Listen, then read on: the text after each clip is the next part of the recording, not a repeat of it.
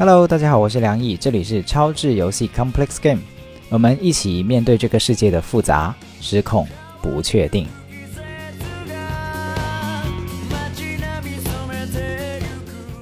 那这一期呢，我们会想跟大家聊一下双十一。双十一很多人都会知道是个购物节嘛。然后这一期我想聊的其实是亲密关系里面的情侣双方、夫妻双方到底会怎么样去交流双十一，这是一个很有趣的话题，也是。但坦白讲哦，这真的是一个很容易会发生很多车祸，或是很多的车祸现场的一个话题。会看到很多男生跟女生在沟通，在谈到双十一要买什么、要怎么买的时候，哈，就会有很多很多的不愉快，或者甚至是世纪大战，有很多人在受苦。那所以这一期节目呢，我想谈一谈到底我是怎么怎么聊双十一。我觉得怎么聊双十一才能让男女双方，或者是亲密关系里面的伴侣双方能聊得愉快。啊，那个聊出水平，聊出风格哈，而不是话不投机半句多，或者甚至是成为一个爆炸的火药桶的来源。那呃，首先就是我觉得双十一的主要矛盾是什么呢？所以双十一的主要矛盾是男生总想跟女生沟通买不买，而女生跟男生沟通一样东西到底要怎么买之间的矛盾。所以两个人可能从在沟通的时候。从最开始，可能那个沟通的方向就已经是不一样的哈。男生可能想跟女生沟通这个东西值不值得买哈，到底要不？为什么他觉得不值得哈？这个东西到底是怎么样？是商家的打折促销其实是骗钱的，或者说是这个折扣其实是虚假的，所以千万不要上当。而女生呢，是想跟男生讨论说他为什么想买这个东西哈，以及这个东西为什么会很值得买，以及那个东西里面它有什么有趣的部分。所以其实，在聊双十一的时候，哈，很多的亲密关系里面，我们会很想大家去注意的第一点就是，我们有没有去聊留意那个聊天的意图？有些说哈，聊天的意图，什么是聊天的意图？聊天的意图就像我刚才说的，就是简单来说，就是大家到底其实现在在聊什么，到底在干嘛？我举个例子，比如说有个男生哈，看到有个女孩子在看这个口红或者是包包的小红书的视频。或者是抖音的视频，然后就想跟他讨论一下，然后然后就急了哈，开始跟对方去讨论说，我觉得其实这些是不是都是消费主义的陷阱啊？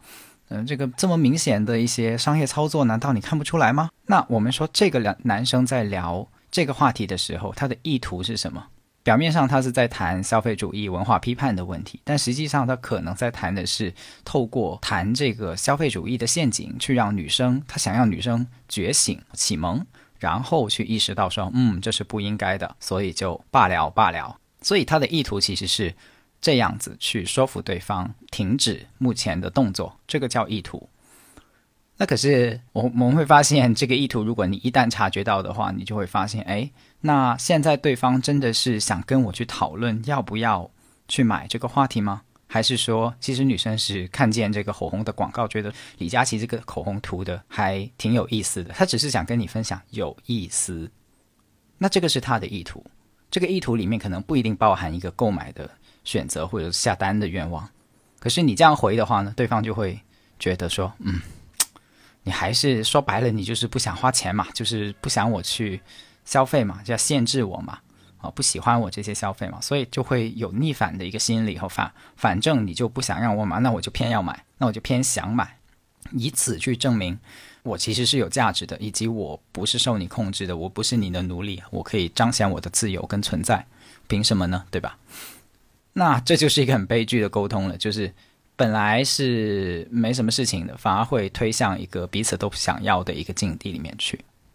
那当然也有可能说，不是的，我转转视频给我男生，就是告诉他这个我是要买这个东西，这当然是可能的呀。可是同样的，这里面也会有一个交流意图的问题，就是你在聊的时候，或者说你在回复对方的时候，有没有意识到你们到底是在聊什么？到底你们的议程是什么？那如果两个人没有对过这个议程，或者是两个人在完全的不同的意图上面去进行交流的话，那个那这个对话大几率是会翻车的。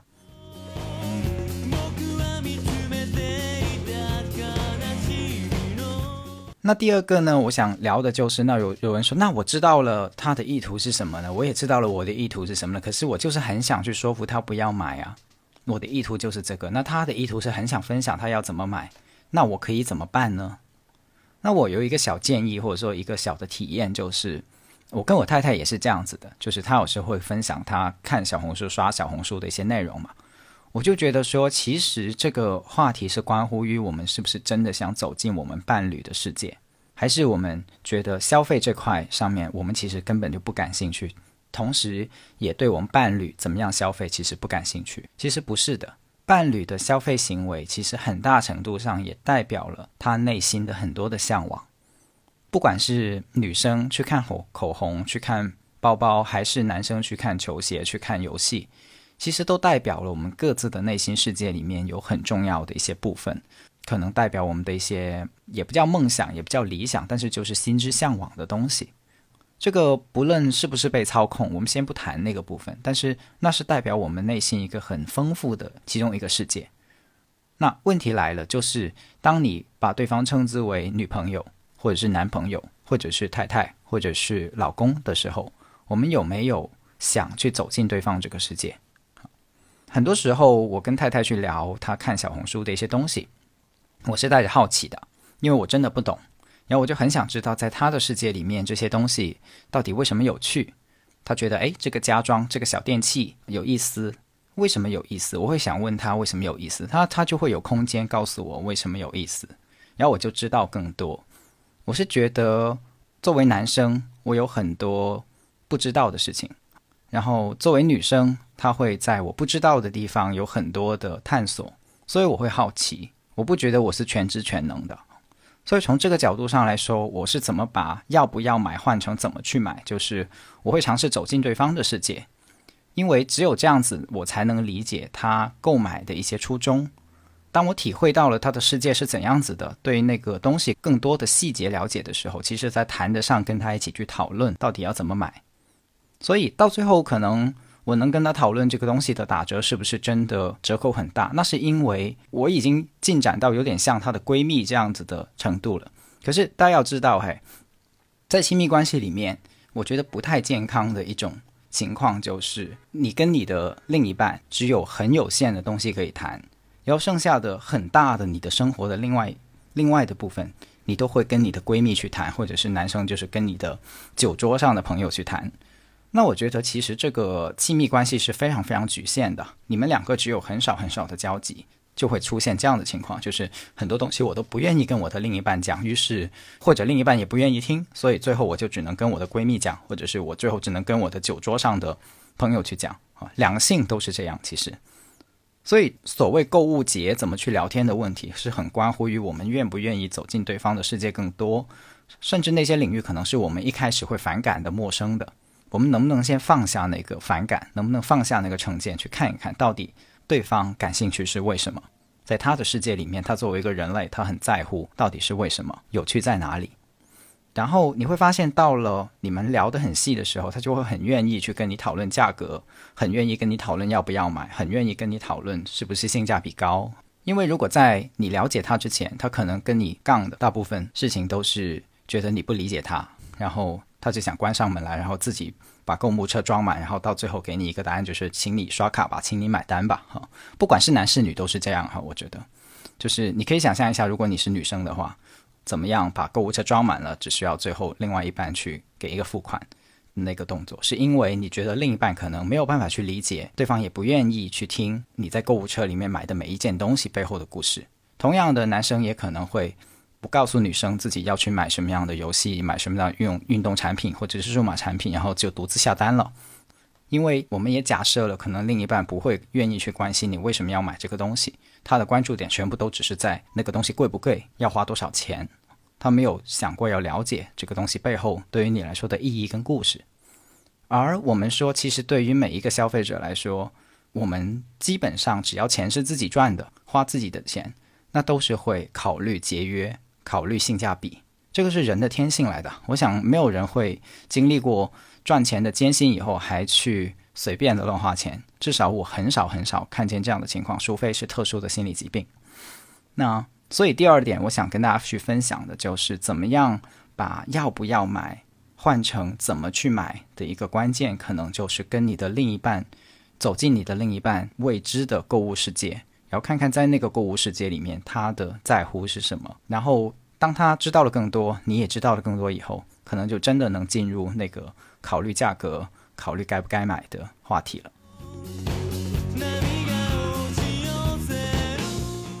那第三个我想分享的事情呢，就是如果到了这一步，你发现自己还是很怕花钱哈，你还是很怕对方去花钱，那么可能你需要考虑一下，是你这个担心的背后到底是什么？那有些人会从来没有想过这个问题的。其中一些可能是关于一些信念哈，待会我会再讲观念的问题。就是有些人在成长家庭的环境里面，呃，天然的就培养起一种一定要节约的意识，并且那种节约并不是真正意义上的理性的节约，它只是一个条件反射式的，就是什么东西都要买最便宜的那款，或者是干脆就不买哈。在他看来，任何非必要的所谓叫日常开销，当然这个必要也是他自己定义出来的哈。就是比如说有些人可能。手都划伤了，然后他觉得买个创可贴都是不必要的哈。就是对于必要，每个人都会有自己的一种定义。然后这个必要的定义，当收得很紧的时候，其实就是一个对消费非常的约束的一种观念。用大白话来说，就是比较抠。有时候，当我们觉察到我们很害怕另一方去花钱的时候，那可能这种担忧的背后是一种对于家庭财务的可持续性的担忧，就是说，哦，可能这里花那里花，然后到最后我们就没钱花了，没钱花到有用的地方去了，这样的一种隐性的担忧。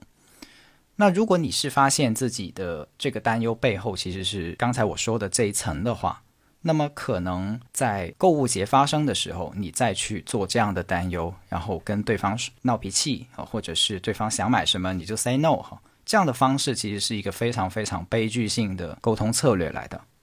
我觉得，比如像我们家哈，我们家里面我的太太哈，委员长，她是对于钱花多了非常有恐惧的的一个类型我就相反，我对于钱花多了是没有任何的顾虑的。所以大白话来说，就是他是比较抠的那个，我是比较随便花钱的那个。几乎所有的亲密关系里面都会有这个双方的落差，很少看见说两个人都是同时很抠，并且这抠到同一个深度和，或者是两个人同时很浪，同时浪到一个程程度，很少看见。通常都是一一一个一个抠一个浪哈，就是就是大概是这样子的一个配比。那在这样的情况下，可能我的一些消费行为，我的太太就会非常的担心哈，然后会有时候会跟我反馈，然后我也会觉得很烦恼。那我们是怎么结束这个局面的呢？我们结束这个局面的方式，其实就是透过定期的去核对一下我们的家庭财务状况，或者是说定期的去复盘一下我们的家庭财务状况。我们的频率是一个月一次哈。那因为我们已经组建家庭了，我们已经共同生活了，所以我们就会有这个动作，就是我们每个月去，因为我们有记账，所以我们每个月呢就会做一个动作，就是去。把我们的家庭财务状况做一次，相当于像体检一样的健康检查一样的，然后就看看我们有什么不必要的开支，然后到底数字是多少。所以在那个常规的财务身体检查里面，其实我们的一些财务的忧虑或者说一些危机就已经得到很好的监控了，或者说叫做很好的监督了。所以我们是透过这样的定期的财务报告来去让自己。或者是双方里面其中一方对财务就乱花钱的这个担忧可以落地，他这个担忧是有道理的，就是他这个担忧连着的是一种安全性的担忧，那我就让这个安全性有一个定期的报告嘛，就托底嘛。那用这样的方式，我就获得了相多相当的自由的同时，就是不用再听他的唠叨，他也会不需要在每一次都唠叨我的同时，他自己又获得了安全感。这个事情就是这样沟通的。所以，对于如果已经决定两个人共同生活，已经甚至是已经同居或者是已经结婚的人来说，那定期的去核对共同的财务状况，我觉得是非常好用的一招哈。因为只有这样子，两个人也才可以一起的承担起财务的这个责任。因为在很多的亲密关系争吵关于钱的争吵里面，其实还背后还有一个东西，就是有其中一方觉得另一方不负责任哈。就是觉得另一方没有为这个家庭的财务去进行考虑，做一个可持续性的考虑，觉得对方不够负责任。那其实点就是在这里。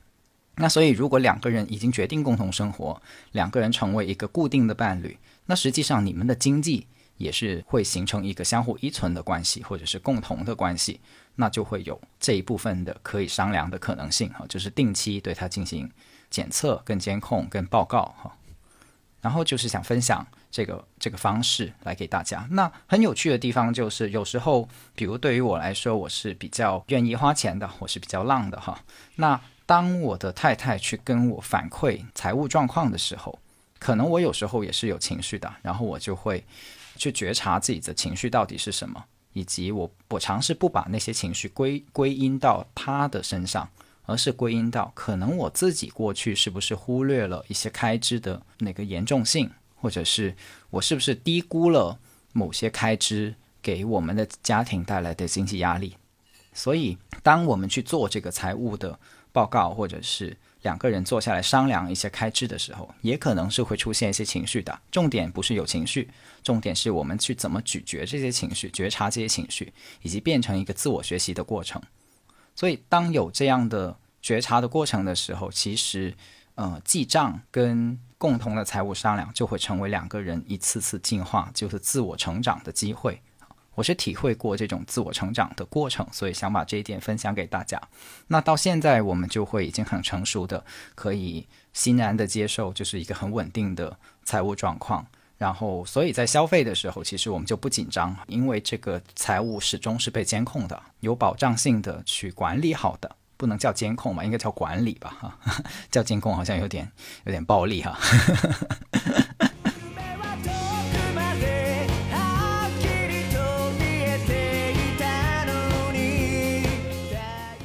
那那刚才提到这一招呢，其实是有一个前提的。这个前提也是非常重要，我想跟大家聊一下，就是就是两个人是不是真的想组成一个经济共同体？因为有一种情况是会出现，说有的人会过早的把这一点去强调出来，其实对方并没有想跟你的亲密关系走到一个经经济共同体。简单来说，就是对方还没有打算跟你组建家庭了，你就已经把第二个孩子的名字都想好了哈。就是这种情况也是。在亲密关系里面，有时候会出现的哈，这个跟我们的文化非常相关。我们的文化非常的推崇一个伴侣一辈子，并且是婚姻就是一锤子买卖。我并不是说这不好，而是说这样的文化传统会让有些人误以为亲密关系是不需要有发展过程的，并且认为只要对方答应了做自己的女朋友或者男朋友，要两个人就可以已经进展到了要一起聊怎么买房子了。其实不是这样子的哈，因为重大的经济。合并或者是就就像两个企业一样的，两个企业要谈谈收购、谈合并，也要也要具体的走到了某个契合的点，以及有些契机出现才会合并嘛，对吧？也不是这个做一笔生意，然后两马上两个公司就合并了，这这这是两码事哈。人就更加是这样哈，亲密关系就更加是这样，人的关系是随着交往会不断的进展跟深入，不是一步到位的，是慢慢慢慢双方。彼此去确认，并且这个确认的步伐其实就是两个人在谈恋爱的过程里面最主要要谈的东西哈。所以为什么说经常说谈恋爱谈恋爱哦？我经常说，如果你真的是相信婚姻或者是爱情就是一锤子买卖的话，你们根本不需要谈恋爱哈。你们见面那天就直接去订婚，直接开始结婚就好了哈，直接去领证就好了，不需要谈什么恋爱哈。谈恋爱就是这样一个相互慢慢磨合跟确认是不是适合长期生活的这样的一个过程。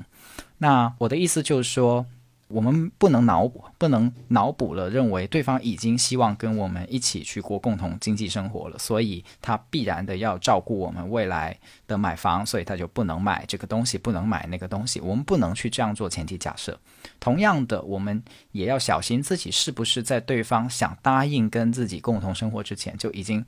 无限度的去贡献自己哈，或者是不断的为对方考虑两个人未来的生活途径里面要买的一些东西，然后开始添置哈，这样可能也会吓坏对方，因为对方觉得哈，我都还没有准备好跟你步入下一步，然后你就已经把家具都买好了哈，这个好可怕哈。所以我们在谈购物的时候，其实也需要留意到底两个人真的是经济共同体了吗？如果还不是经济共同体，那么这个这个问题可能会简单很多，就是。如果他的钱他自己赚，花自己的，那也没什么呀，对吧？那就是他的自由，他自己赚自己的钱，难道还不能他自己花吗？那这个部分其实是一个我们可以给予自由的部分。那只不过是当对方真的感兴趣你的意见，有一些商量的时候，那我们可以给予一些支持或者意见，那那就是另一回事了。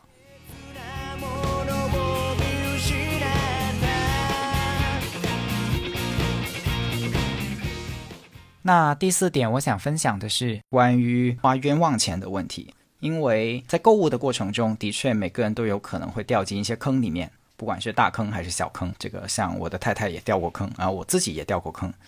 所以这个里面会产生一个什么问题呢？就是有时候作为伴侣，我们会看见对方将要掉进一些坑里面，然后我们很想把他拉出来，或者是我们很想让他看见这个坑绕过去。可是你想做这一点是一回事，可是能不能做到这样子，我觉得又是另一回事。为什么呢？是因为当一个人很想去做一件事情的时候，他的注意力就会很集中在怎么把它做到，跟怎么把它做好。他不会想着说，我就感觉这里面有坑，并且我不想干这个事儿所以某种程度上来说，我们是没有办法去阻止我们的另一半掉进一些坑里面的。因为这个除了跟他的那件事想干成有关以外，那个还跟他自己的各种各样的观念，比包括自我历程都有很大的关系。如果感兴趣的话，可以去看一看，我有一篇文章就专门写这个。我太太有一次去买一个美容仪，然后怎么样，那个美容仪被耽搁在在快递的各个。各个点上哈，然后他最后非常崩溃的要去去追这个已经世界环游旅行了好几周的美容仪哈，最后怎么把它追回来？这个从最开始哦，我可能我们就已经预测到它是个坑哈，但是我的太太还是掉了进去，然后我是怎么陪伴她掉这个坑的过程？然后大家感兴趣可以去找那篇文章，在我的公众号里面有。那可是我在这里想多分享一点的，就是其实观念是不容易改变的，或者说，当我们有一些观念还没有自我觉醒，或者自己的去有对自我的认识的时候，其实这种掉坑几乎是可以说不可避免的哈，因为就是真的就是佛教里面这个叫劫，你生命中终须有这一劫，说的好像好可怕，但是在我看来，这就是历劫的过程，就是经历的历哈，结束的结哈，历劫的。历劫的一个过程。那作为另一半，或者说作为伴侣，我们可以做的，并不是避免他去历这个劫，而是陪伴他历这个劫，在他需要的时候才伸出手。我觉得这是很重要的，我们可以去学习的一个过程。还有关于花冤枉钱，自己是特别有体会，就是我在长大到差不多三十岁的时候，然后就慢慢开始自己赚钱嘛，然后就会发现说，哎呀。这个小时候真的花了家里面很多的各种各样的买玩具的钱，真的是好浪费啊！这个是直到长到很大的时候，然后才开始有这份自知之明啊，或者说叫感激之心。所以人不是一下子就会去到那个很理性的地步，或者说很懂得感恩的地步。人都是有个成长的过程的。可是如果我在想前面的那些。钱冤枉钱，小钱其实其实没有没有，事实上没有非常非常多。如果那些前面的小钱没有花掉的话，那我现在是个什么状态呢？哈，所以我又在想，很多时候我对很多东西没有那么大的欲望，没有那么大的渴望，我没有那么多对奢侈品啊各种各样的有标志的、有品牌的东西的渴望。可能其中一个原因是因为我小时候我的父母给了我很多的自由。以及在购物上会让我没有那么的拘束，就比如说他们从来很少会说啊这个不能买，那个不能买啊，这个东西绝对不可以啊，或者是你成绩好了一定才可以用一个什么东西来跟你换哈，他们没有用这样的方式，所以导致我的内心的某个部分是比较丰盈的，比较充沛的。那所以我长大了以后可能就不会对很多的品牌或者是奢侈品有很大的渴望。可是不是每个人都是这样长大的，所以当我们在一种匮乏的环境里面长大，可能到了可以自己去消费的时候，我们就想抓住一些东西，我们就想尝试买一些我们在小时候父母不让我们买的东西，这都是我们在补足我们过去的一些缺失，填补我们过去的一些空缺的一个成长的过程。所以有时候我们可以透过这些所谓的消费行为去看见看见自己，有时候也是看见伴侣的那个部分。那所以那个部分是跳不过去的。我想说的是，虽虽然这样说，你会说啊，对呀，那就是一种很虚无的东西嘛，很要面子的东西嘛。说白了，可是并不是这么理性的啊。我觉得人都是在长大的过程中，都会不自觉的去想抓住一些东西，然后去。就有个简单来说，就是有个历程，就是这些小钱不花呢，可能到了更后面，他就会给被更大的一些东西去欺骗哈，掉进一个更大的坑里面啊。如果他一直一直得到的都是得不到的东西，那最终会有一回哈，可能就是把他所有的钱都骗掉，是因为他实在是缺失缺失太久了。我是这样看这个问题的哦，我不知道大家怎么看哈。反正我还看见过不同的人，他所处的不同的经历跟状况，还蛮多的去验证了我这个想法的。所以有时候我会说，花一点小钱，现在你觉得贵的东西，可是在他的生命历程里，可能是一些小钱。这些小钱可能恰恰是他慢慢的去填补他内心的空缺，是为了以后不会在更大的事情上栽跟头，或者是更大的一些金钱的欺骗里面去栽跟头，是这样的一个关系。所以内心的丰盈是我们能放下很多物质的执着的一个前提，但是不是每个人都那么幸运的能积累出这个前提。所以我尝试用这个角度让大家去理解一些行为。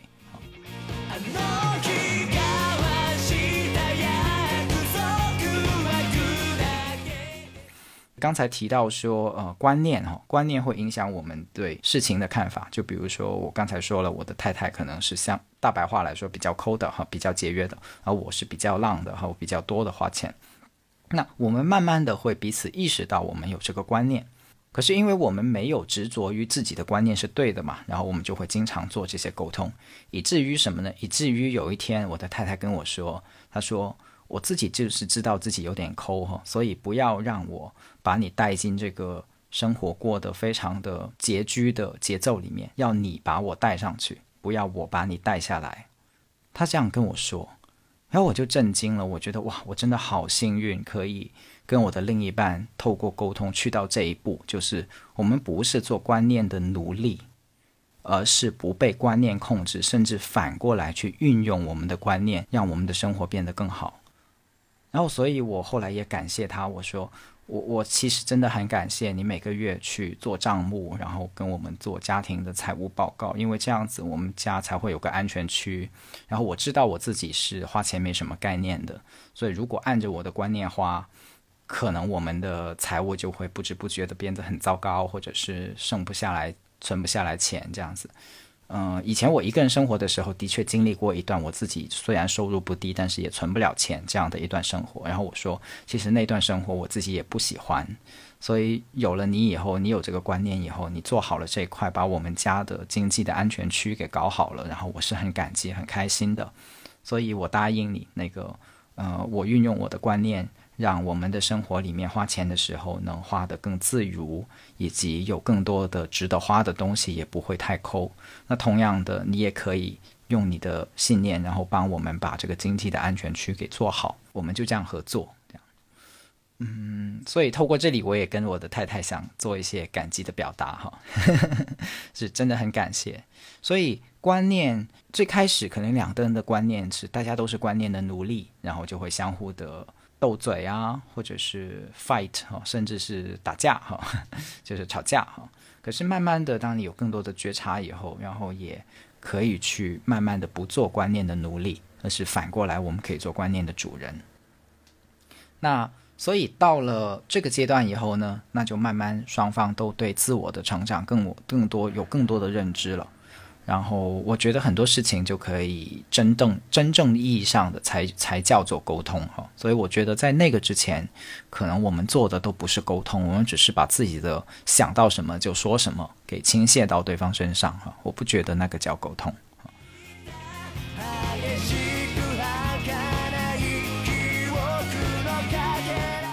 那有些人说，哎，那你聊那么多，去到最后，可是还是我们必须臣服在这个双十一购物节下面吗？哈，明明就是消费主义的陷阱，难道我们只是关注自己的内心，然后就去跟这么大的消费主义陷阱妥协吗？哈，最后一点，我想谈一谈我自己是这么看这个问题的，就是关于呃怎么花钱，怎么面对消费主义陷阱，我们有没有想过？我们每个人自己对于财富的运用有受到过多少教育啊？这其实是有个领域的，就叫财商教育哈。可是我们可能没有那么早的。接触到财商教育，甚至穷终其一生都没机会接触过财商教育。现在其实坦白讲，中国也没有很好的财商教育，或者很成熟的财商教育哈。我可能我这么说会得罪一些已经在做财财商教育的 NGO 同行哈，但是我我真的想这么说，我也希望你们理解，就是我这句话就是中国还没有很好的财商教育财商教育其实不仅仅是关乎于说到底应该怎么样去消费，还关乎于说我们怎么样去理解钱能怎么换算。比如说，在我们的时代，其实钱是可以买风险的。最经典的案例就是，比如说保险哈，保险就是用钱去购买一个不测的情况下自己有更好的经济保障嘛，所以这个叫风险，呃，用钱买保险哈。那可是这种形式的在生活里面的更广泛的运用，可能是没有被理解的。我举个例子，比如说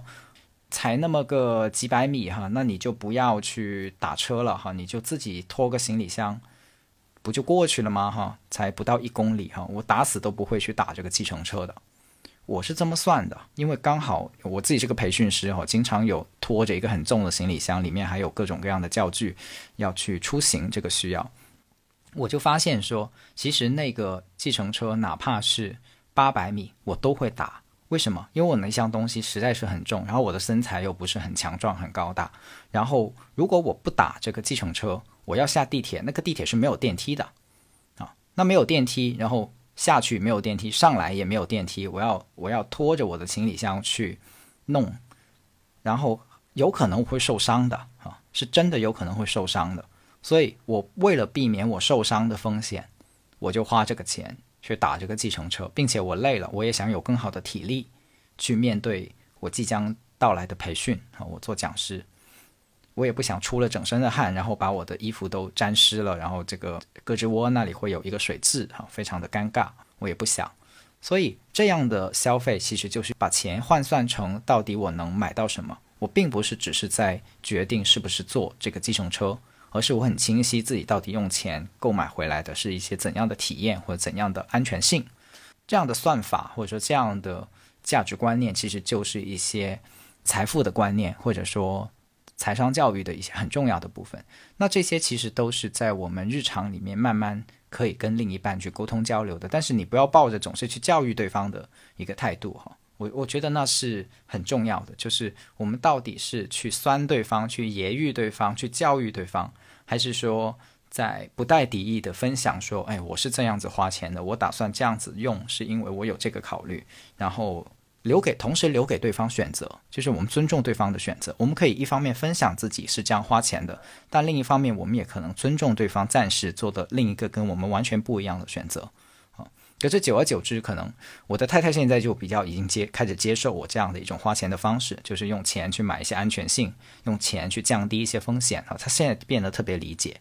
所以这不是特别容易去沟通，但是是可以透过不带敌意的去表达自己的思考。慢慢去潜移默化也好，或者是其实他也在潜移默化我一些东西，哦，只是可能我现在都说不出来是什么，然后我就已经发生了改变。对，所以这个就是今天我关于聊了这么多哈，关于双十一购物节，大家会发现其实到始至终，自始至终我都没有聊到到底双十一要买什么，或者是到底该不该买哈，我也不知道大家到底要买的是猫粮，还是要买的是戒指，或者还是要买的是一些电子产品哈，我都不知道，我也不知道这个商家要打折扣打的到底是什么，可是我就感觉在。我们两个人的沟通里面，或者说在亲密关系的沟通里面，或许上面提到的几点，是我们可以在做购物的交流的时候可以去留意的。